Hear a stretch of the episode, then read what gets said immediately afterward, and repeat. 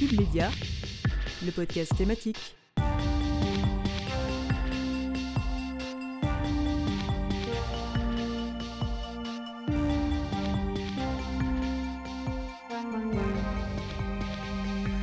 Bonjour à toutes et à tous, je vous souhaite la bienvenue dans notre podcast thématique hebdomadaire. Aujourd'hui, on va parler des effets pervers des écrans. Je suis Margot Coutret, chargée de l'animation cette semaine. Durant cette émission, je serai accompagnée de Copelia Piccolo qui est allée à votre rencontre pour son micro-trottoir. Nous entendrons ensuite les confidences d'Hakim sur ses addictions au micro de Manon Dufour. Pour finir, cette dernière reviendra sur les Facebook Files qui ont récemment secoué le géant du numérique. Alors, télévision, ordinateur, smartphone, les écrans font partie intégrante de notre quotidien. Aujourd'hui, il est presque impossible d'imaginer faire un voyage en tramway, métro ou train sans sortir son téléphone pour s'occuper. Et le soir, avant de dormir, on connaît tous le petit tour rapide sur Instagram ou TikTok qui se transforme en plusieurs heures. Les écrans, on pense d'ailleurs souvent qu'on y passe trop de temps. Notre temps d'écran est-il dans le rouge? Mais ça, c'est vous qui nous en parlez le mieux. On écoute tout de suite vos réponses dans le micro-trottoir de Copelia Piccolo.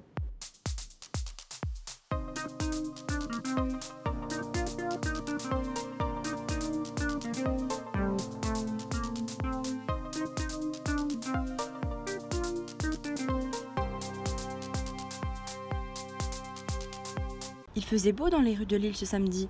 La foule emplissait les magasins et les rues étaient bondées. Mais certains regards n'étaient pas tournés vers le ciel bleu, mais plutôt rivés sur les téléphones.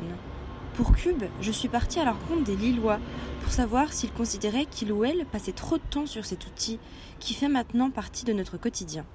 Oui, c'est probable, oui. oui, oui, oui. Euh, je travaille dans l'informatique et euh, je suis obligé d'être sur des réseaux sociaux euh, professionnels également. Donc euh, je passe euh, une à deux heures par journée, je pense, oui. Beaucoup trop. 3 à 4 heures par jour.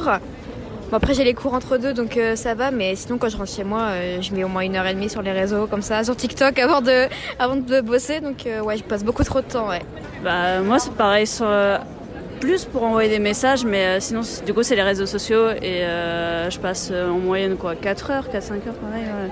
Oui, totalement. Je, je le sais très bien, c'est je passe trop de temps et d'ailleurs ça me prend sur temps sur mon travail et tout. euh. Moi, ça va, je me limite. mais moi, je suis plus âgé, donc euh, j'arrive à me limiter. Moi non, mais ma fille oui. Un petit peu. Euh, bah, à peu près 4 heures par jour, à peu près. Ça va. Non, pas moi. je suis pas une adepte des réseaux sociaux. Non, du tout, Bah. du tout. Je, pour moi, c'est euh, c'est trop superficiel en fait les réseaux sociaux. Oui, effectivement. Je le confirme. Euh, je pense en moyenne euh, un peu plus de deux heures par jour. Ah, uniquement sur mon téléphone. Après, euh, euh, beaucoup de temps sur l'écran, j'irai d'ordinateur.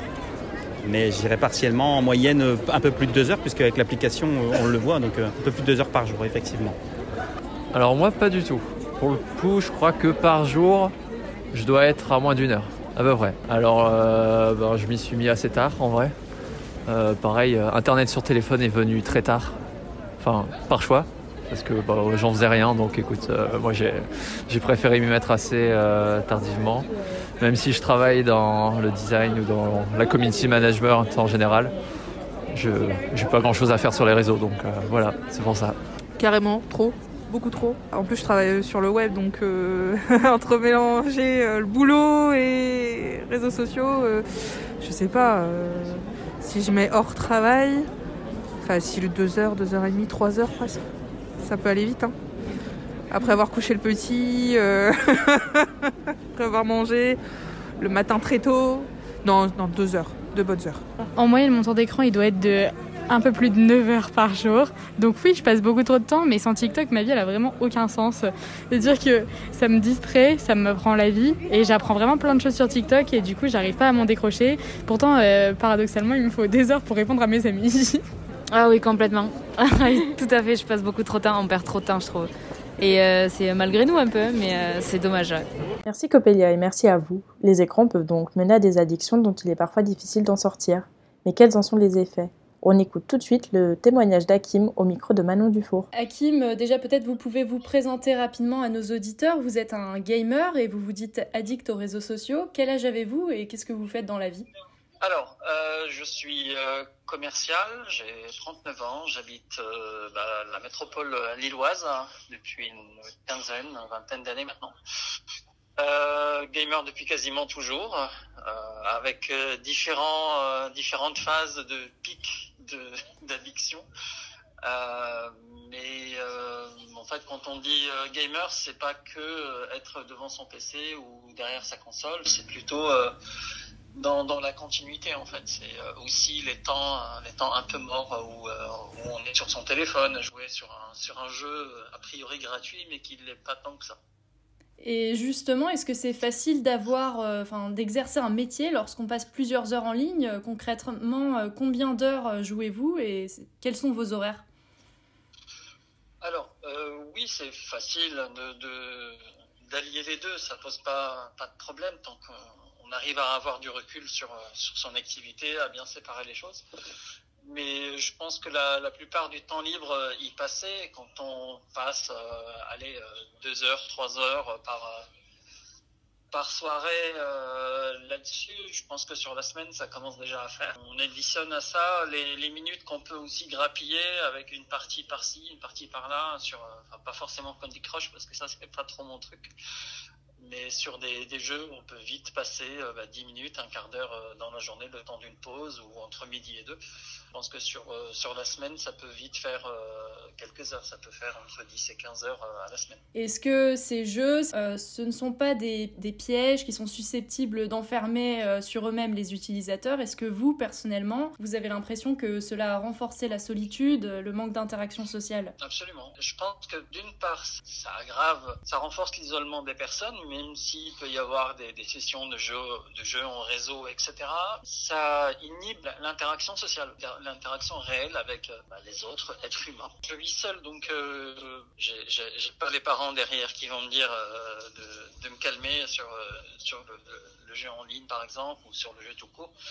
Mais effectivement, quand quand je vivais avec avec mes parents, quand mes parents sont dans les parages, c'est déjà plus compliqué d'avoir une session assez longue de plusieurs heures. Quand euh, quand on lâche un peu son téléphone, quand on lâche un peu le, le- le- la manette ou le clavier, bah, on se rend compte qu'il y a un autre monde en fait. Et on a entendu justement parler récemment d'études dévoilant que certains réseaux sociaux, par exemple, ils étaient conscients des effets pervers euh, qu'ils pouvaient avoir euh, sur leurs utilisateurs. J'imagine que les jeux, c'est un peu pareil. Est-ce que ça vous choque? Est-ce que d'après vous, on manque de sensibilisation sur l'utilisation de, de ces jeux, de ces réseaux sociaux en ligne? Bah, disons, c'est un peu comme les, les, messages de, prévention euh, sur euh, manger, bouger, euh, ne mangez pas trop gras, trop, trop sucré et, compagnie. Même si on sensibilise les gens, je pense pas que ça, ça mènera loin. Aujourd'hui, c'est quasi inexistant, j'ai l'impression. Moi, j'approche la quarantaine, mais j'ai toujours été gamer depuis mes euh, 10, 12, 15 ans. Euh, pour les jeunes euh, qui commencent à découvrir euh, cet environnement qui est ultra marketé aujourd'hui, très très agressif, je, je, j'ai un peu peur pour eux, quoi. Pourvu que que, que- l'enfant ou l'ado soit un peu timide, un peu réservé ou juste passionné par par les jeux, ben je pense qu'on peut vite euh, se, se retrouver pris dans, dans le piège. Et, et vous me disiez d'ailleurs euh, précédemment être en, en détox euh, des réseaux sociaux. Comment on se rend compte qu'on est addict? Comment on décide de changer? Est-ce que vous, vous êtes documenté? Est-ce que vous avez utilisé des outils pour limiter euh, l'utilisation de votre smartphone, par exemple? Bah, disons, à partir du moment où on prend du recul, que pendant un week-end, pendant trois jours, vous, euh, vous lâchez un peu le, tout ce qui est connecté, on commence à se rendre compte qu'il y a un problème. Parce que euh, on, se rend compte euh, vite que les interactions sociales sont principalement euh, virtuelles. Et, ça, c'est embêtant. On n'est pas, connecté au réel. Donc, à partir du moment où on s'est pris cette claque-là, euh, le tout, c'est de réaliser qu'il y, qu'il y a un souci. Et c'est vraiment la partie la plus difficile. Et une fois qu'on l'a réalisé, qu'on l'a constaté, ben dans ce cas-là, commencer à, à voir euh, comment décrocher tout doucement, mettre en place des, euh, des, petits garde-fous sur le temps passé sur les réseaux sociaux pour que, que le téléphone vous prévienne à partir du moment où vous avez atteint un certain nombre d'heures. Comment se mettre des alarmes, euh, par exemple, quand on commence une partie de jeu en ligne. Je- J'en suis pas à l'étape d'être euh, dans un groupe de, de dialogue euh, ou d'être accompagné. Euh, Je ne pense pas, mais euh, je pense que ça m'aurait aidé à une certaine période euh, où je passais beaucoup trop de temps sur le, sur le jeu en réseau. En fait, on est vite pris au piège. hein. Pour pouvoir performer, pour pouvoir évoluer, bah, il faut payer à chaque fois des petites sommes et on se, peut vite, vite, vite se retrouver avec des, bah, des, factures assez, astronomiques. hein. Je me suis déjà retrouvé avec des paiements pour, pour un jeu qui était gratuit à la base à plus de 200, 300 euros. Ça, vous remet un peu les pieds sur terre. Merci à Kim d'avoir bien voulu témoigner et sensibiliser sur les addictions aux jeux en ligne et sur l'utilisation excessive des réseaux sociaux. Avant de finir notre émission, Manon Dufour revient dans une chronique sur l'affaire des Facebook Files révélée par le Washington Press.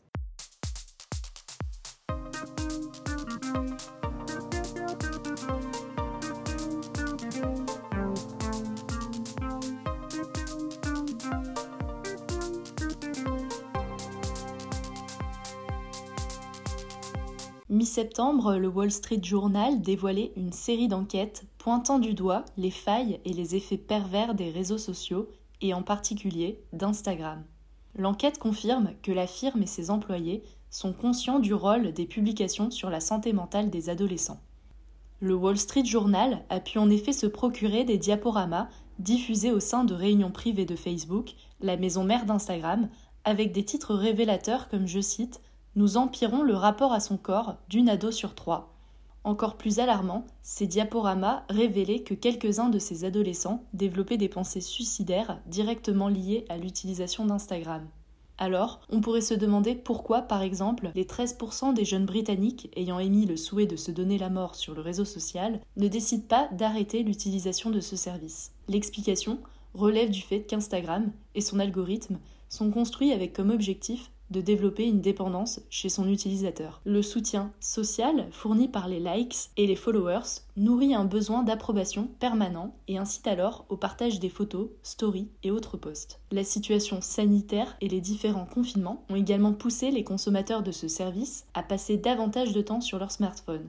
Une habitude qui reste encore ancrée malgré la levée d'une grande partie des restrictions liées au déplacement. L'enquête du Wall Street Journal révèle que malgré la connaissance de ces dérives, Instagram et Facebook n'ont pas assez cherché à mettre en place des dispositifs visant à réduire ce mal-être dont les jeunes font face de par l'utilisation de ces outils numériques. Cette fuite de documents prouvant la non-transparence de Facebook sur son rôle vis-à-vis des utilisateurs a eu de nouveaux rebondissements. Ces Facebook Files comme on les appelle dans les médias anglophones, ont été transmis aux autorités par Frances Hogan. La lanceuse d'alerte, ancienne ingénieure chef de produit chez Facebook, a décidé de dévoiler son identité début octobre dans un entretien sur la chaîne CBS. Elle a rappelé lors de son audition devant le Congrès, je cite, que les troubles de l'alimentation sont une chose sérieuse. Dans 60 ans, des femmes marcheront sur cette planète avec des os fragiles à cause des choix faits par Facebook pour privilégier le profit et elle a également appelé à la responsabilité de Facebook vis-à-vis de ses choix. Une intervention appréciée par les sénateurs démocrates qui ont souligné son courage d'avertir du danger qu'encourent les jeunes présents sur les réseaux sociaux.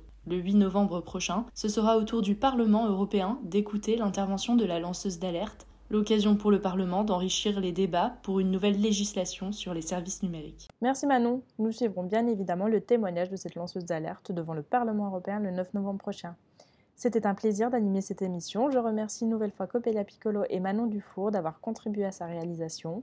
Vous pouvez retrouver nos podcasts chaque mercredi sur Apple Podcasts, Deezer et Spotify. Merci et à la semaine prochaine. Le podcast thématique.